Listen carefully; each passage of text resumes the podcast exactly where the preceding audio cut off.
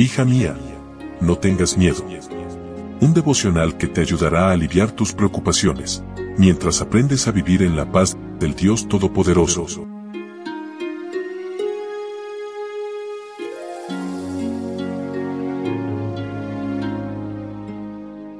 Hoy es 16 de abril, buen día, buen día, muy feliz inicio de semana. Mi nombre es Anelia y te doy la bienvenida a nuestro devocional para damas, hoy con el título Alaba en medio de la angustia.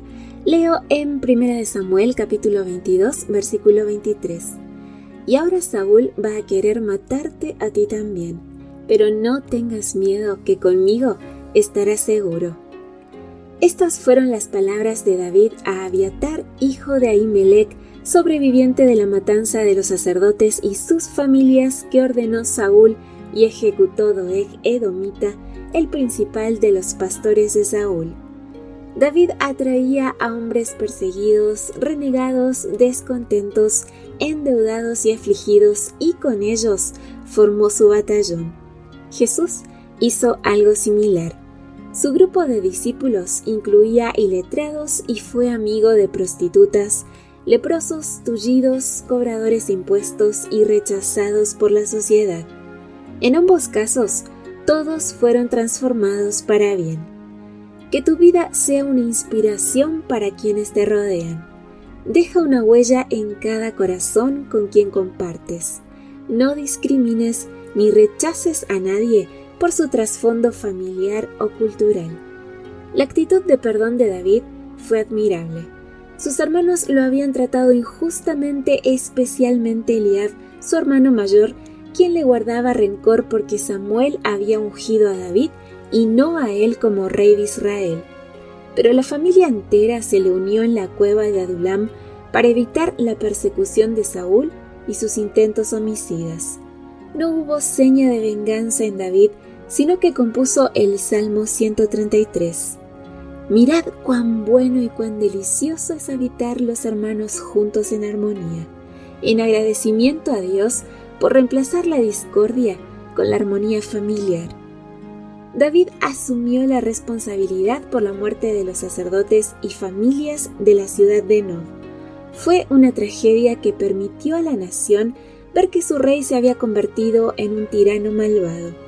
Abiatar trajo consigo el efod, una prenda del sacerdocio que contenía el Urim y el Tumim usada para consultar a Dios.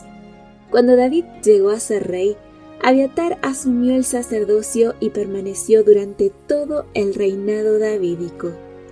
Busca a Dios en tus aflicciones y refúgiate en Él. Quien busque tu vida se encontrará con la de Jesús. Mientras clamaba por protección en la cueva, David también compuso el Salmo 57. En medio de su angustia, ensalzó el nombre de Dios alaba y confía en la fidelidad y misericordia divinas. Dios anhela demostrar la lealtad de sus hijos en toda suerte de ambientes. No desea que se retiren cuando las circunstancias se hacen difíciles. Quiere que sus seguidores demuestren la belleza de la religión cristiana y revelen su inmensa superioridad sobre el servicio del yo y de Satanás. Amiga, en medio de las pruebas, renueva tu confianza en la fidelidad divina.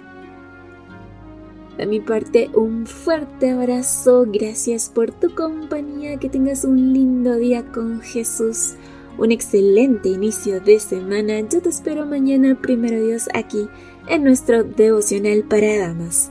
Bendiciones. Gracias por acompañarnos. Te recordamos que nos encontramos en redes sociales Estamos en Facebook, Twitter e Instagram como Ministerio Evangelike. También puedes visitar nuestro sitio web www.evangelike.com